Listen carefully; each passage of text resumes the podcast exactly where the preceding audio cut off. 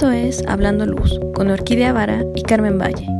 Escucha un programa nuevo todos los lunes con temas actuales, entrevistas, historias reales y más. Comenzamos.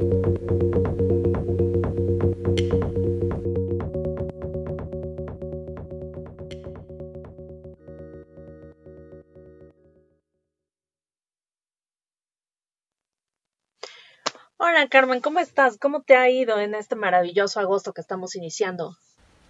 Hola Orquídea, muy bien. Pues aquí seguimos adelante con nuestro programa y muy contentas de presentarles el día de hoy nuestro siguiente capítulo y nuestro siguiente tema.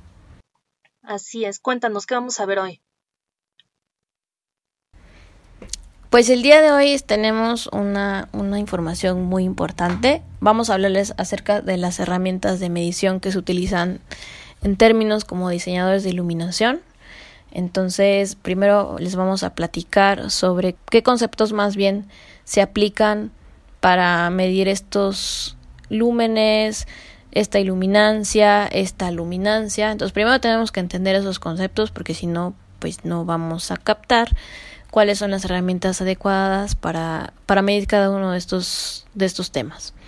¿Qué otra cosa vamos a hablar? Pues les vamos a platicar qué herramientas se utilizan, por ejemplo el luxómetro, cuándo podemos usar el colorímetro, eh, también hay otra herramienta que la llamamos espectroradiómetro para que se usa. Eh, todos estos, pues bueno, son distintas herramientas que se aplican y sobre todo también ah, hoy en día también hay algunas aplicaciones que, que puedes descargar del celular. Entonces les vamos a comentar cuáles son las que les pueden servir.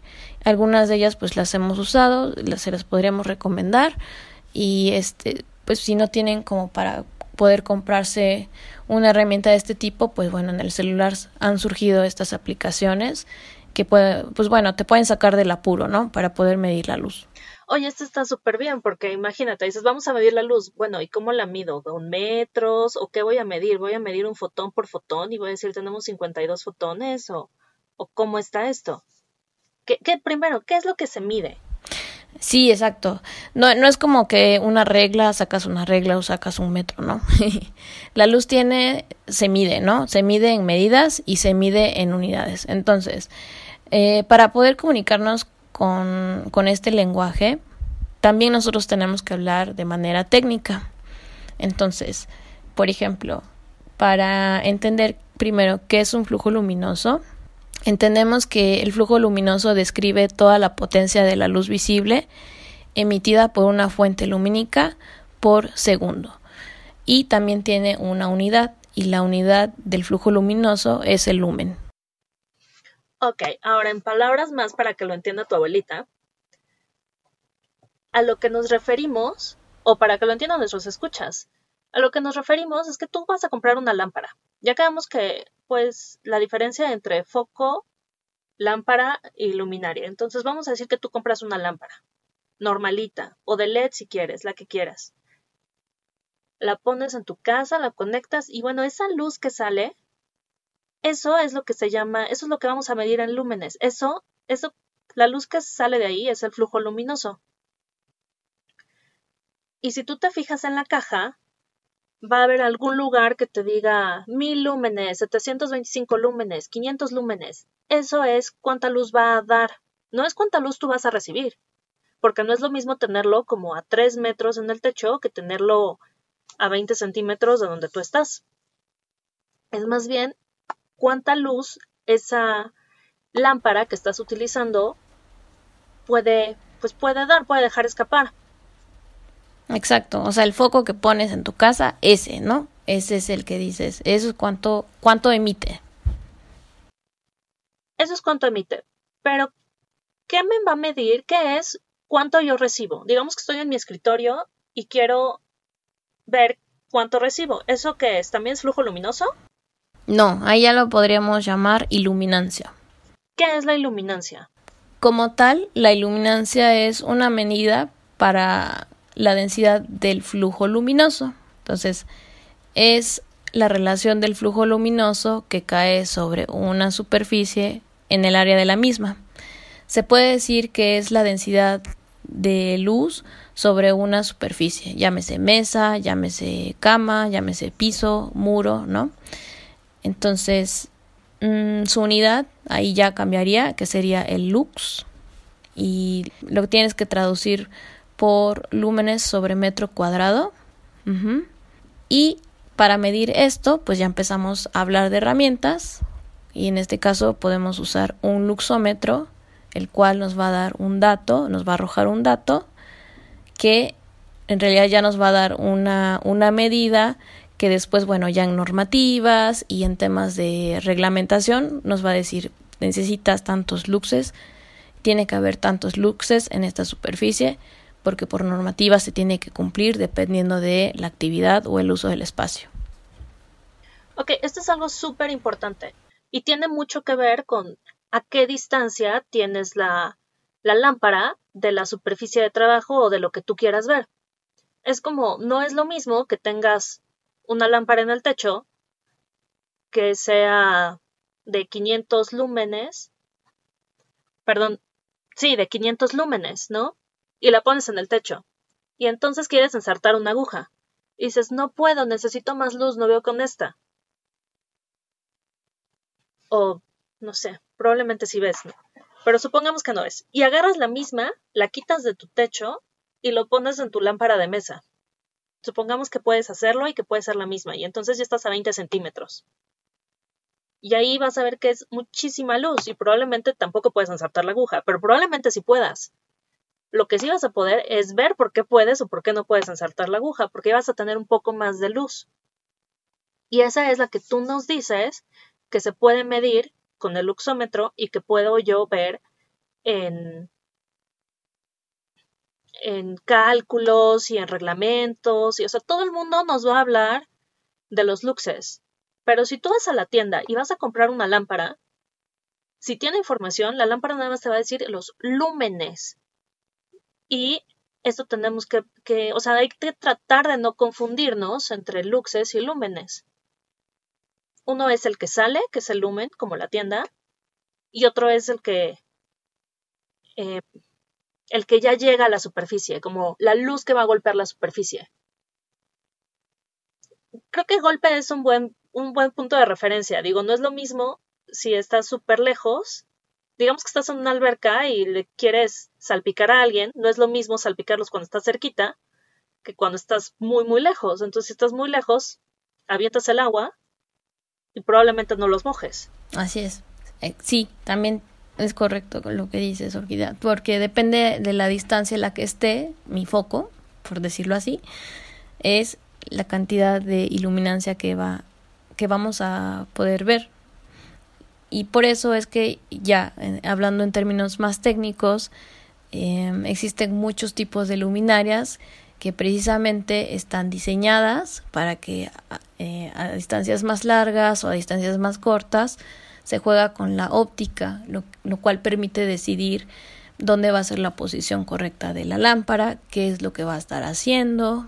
Entonces todos estos datos nos van arrojando información para poder tomar decisiones en el proyecto, pues dependiendo de nuestras necesidades, ¿no? Porque una lámpara no es la misma que tú pones para, por ejemplo, iluminar un restaurante o una lámpara que utilizas para el exterior, ¿no?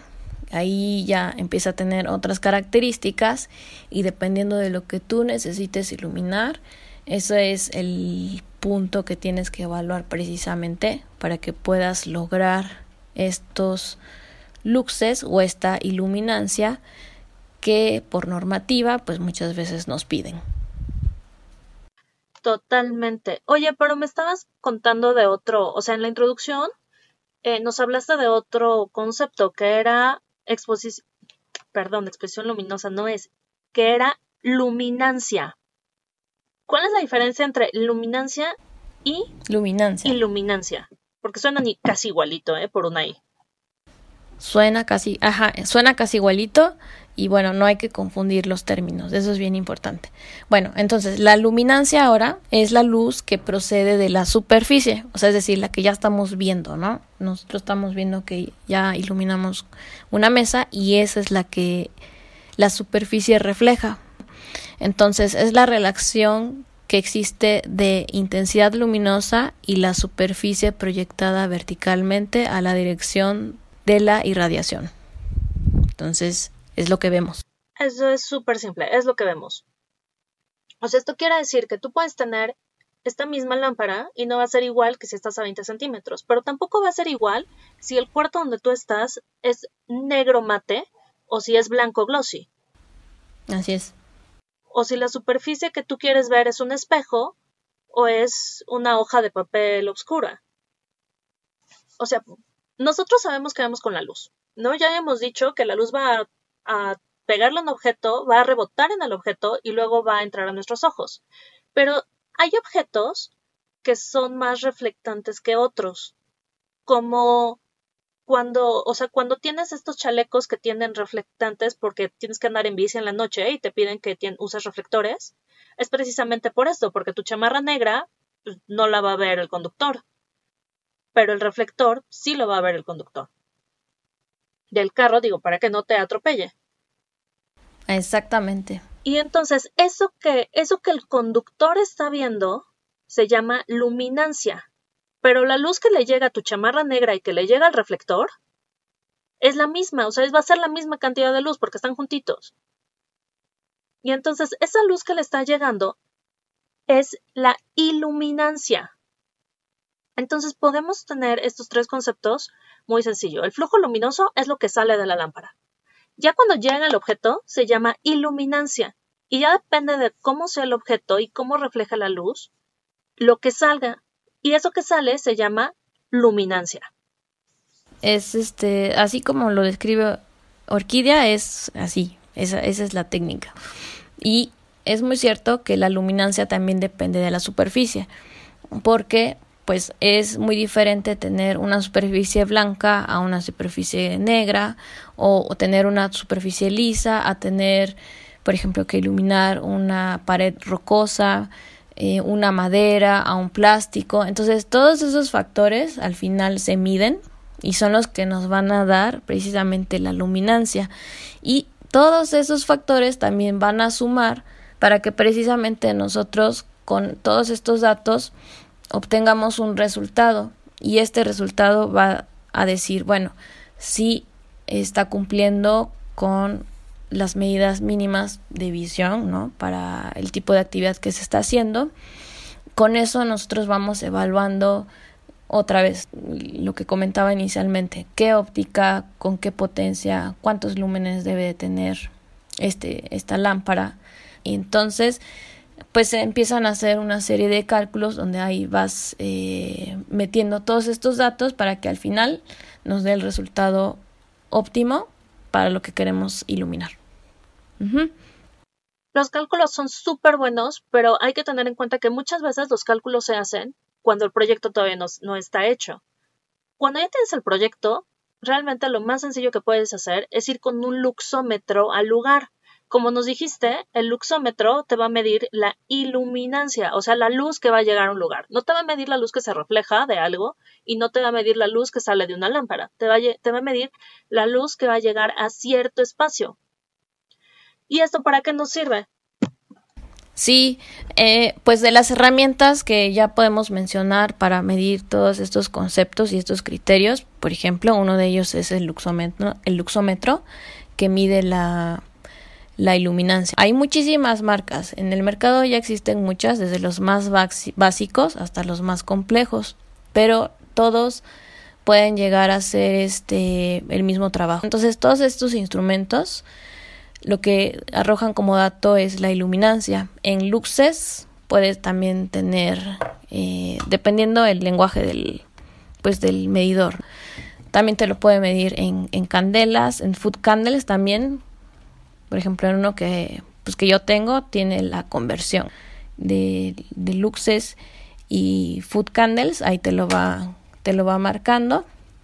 Mm, la ventaja de estos es que actualmente ya son casi como pues de mano, los puedes este traer para todos lados y sin problema, los usas con una pila.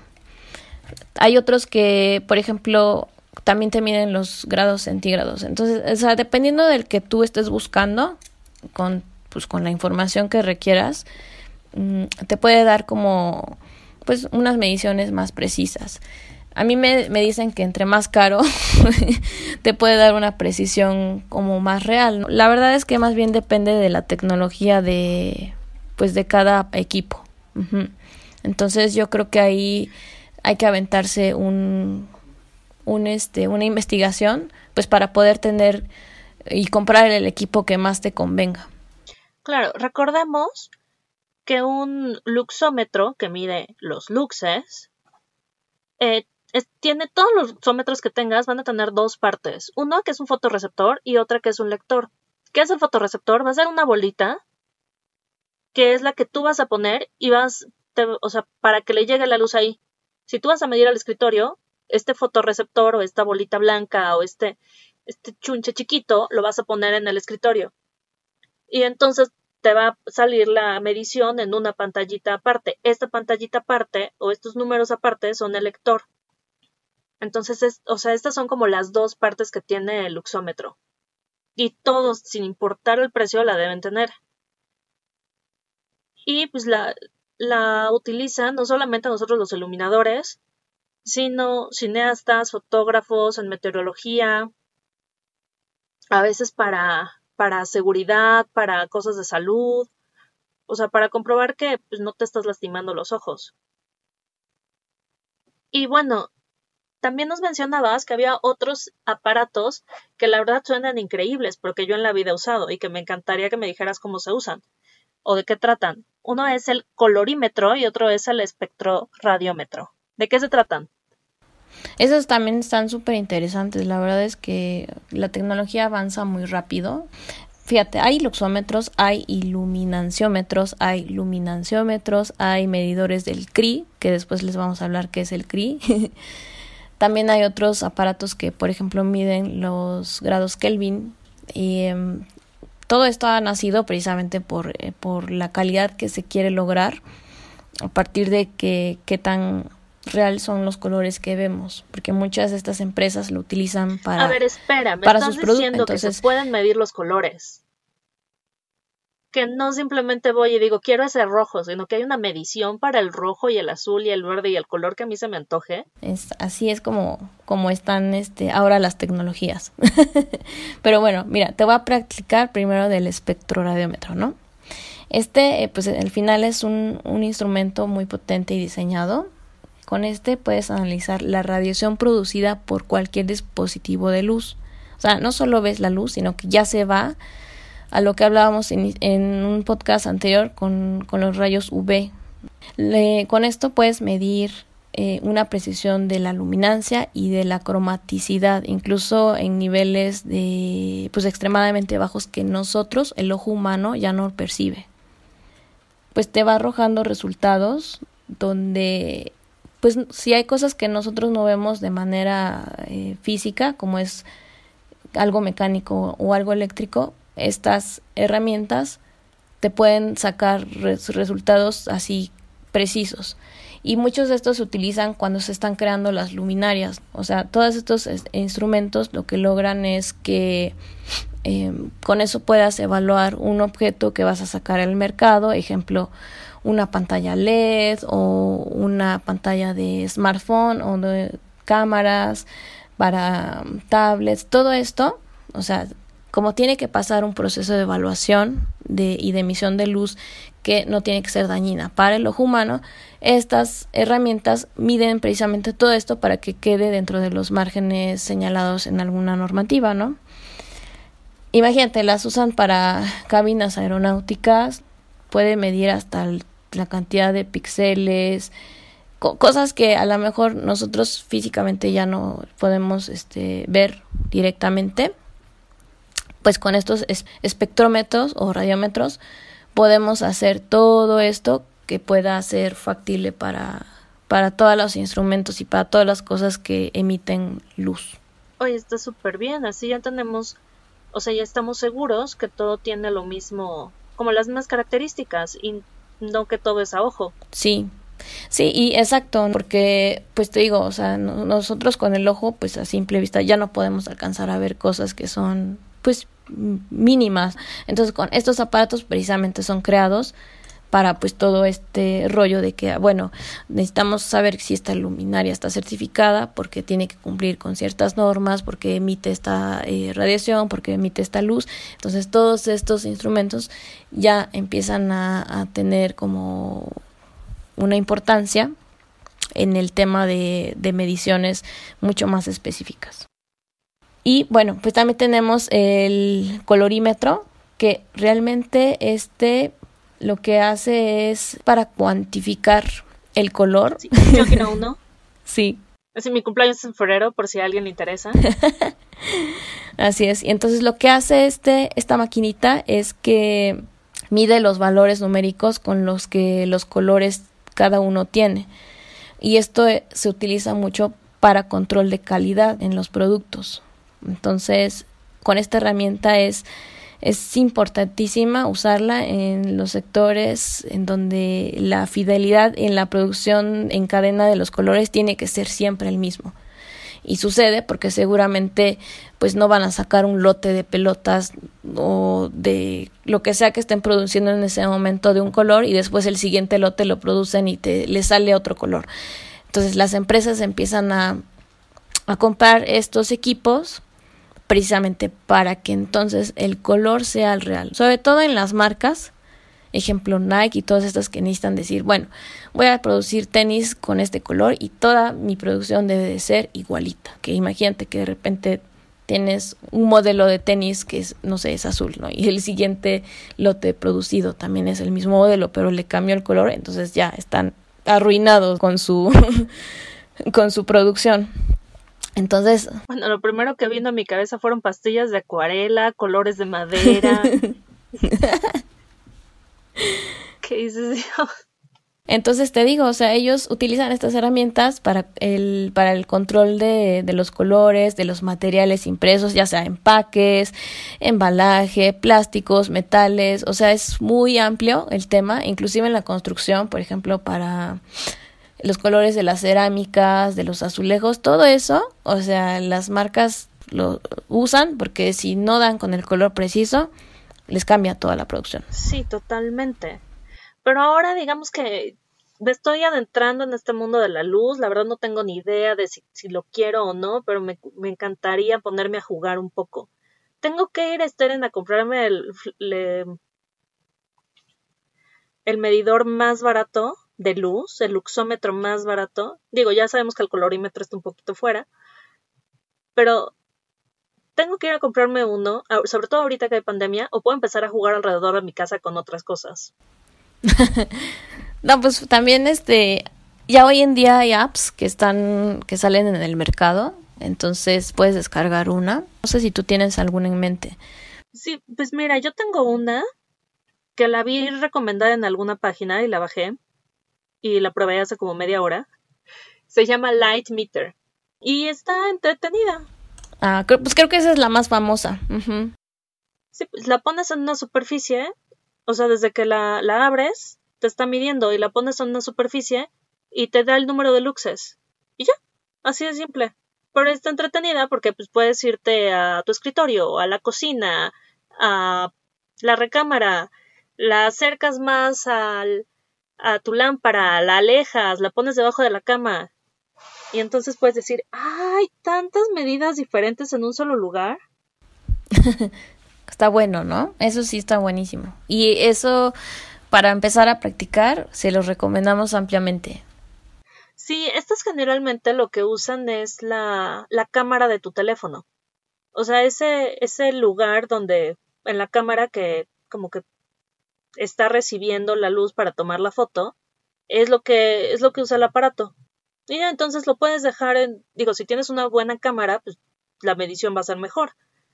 Si tu teléfono es de hace bastantes años y realmente lo, lo tienes ya con la pantalla estrellada y no toma buenas fotos, está un poquito rota la, la pantalla, de, bueno, la cámara o algo y, y lo tienes nada más por motivos sentimentales o para escuchar música, no va a ser tan bueno, ¿no? Este, pero pues es, una opción bastante económica porque no te cuesta un peso. Hay otros que sí cuestan, pero hay versiones gratuitas. Exacto. No, yo les bueno, les recomendaríamos que bajen una opción gratuita para que empiecen a probar.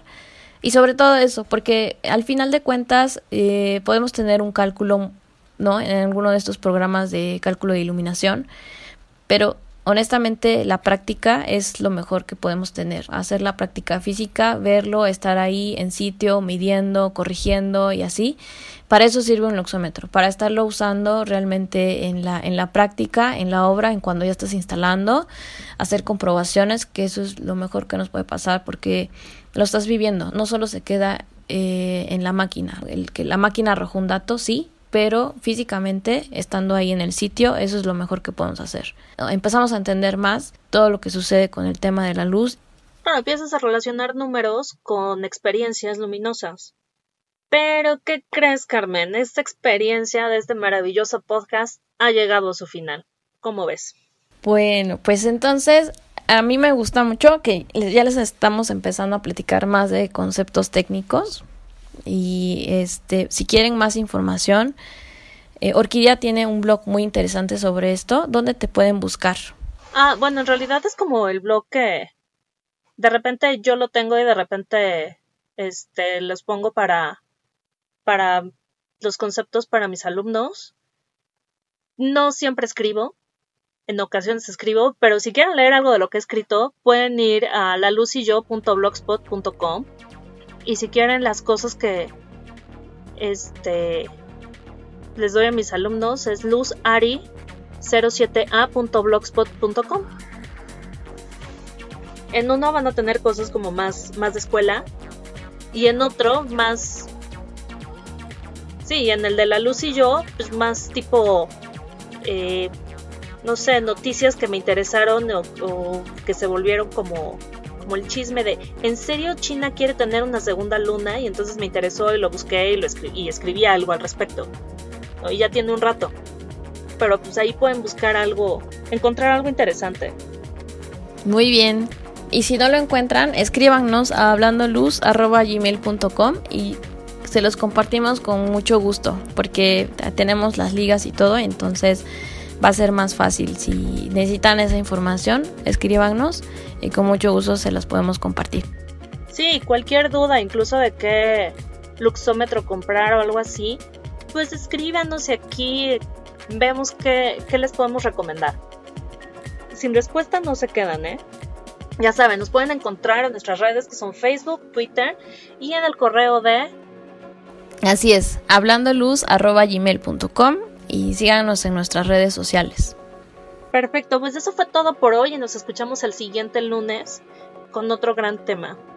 Tal vez invitados. Así es, tenemos muchos invitados especiales y este que les va a encantar también los siguientes temas en los cuales vamos a estar platicándoles. Muchas gracias a todos, que estén muy bien. Nos vemos el siguiente lunes. Adiós. Bye.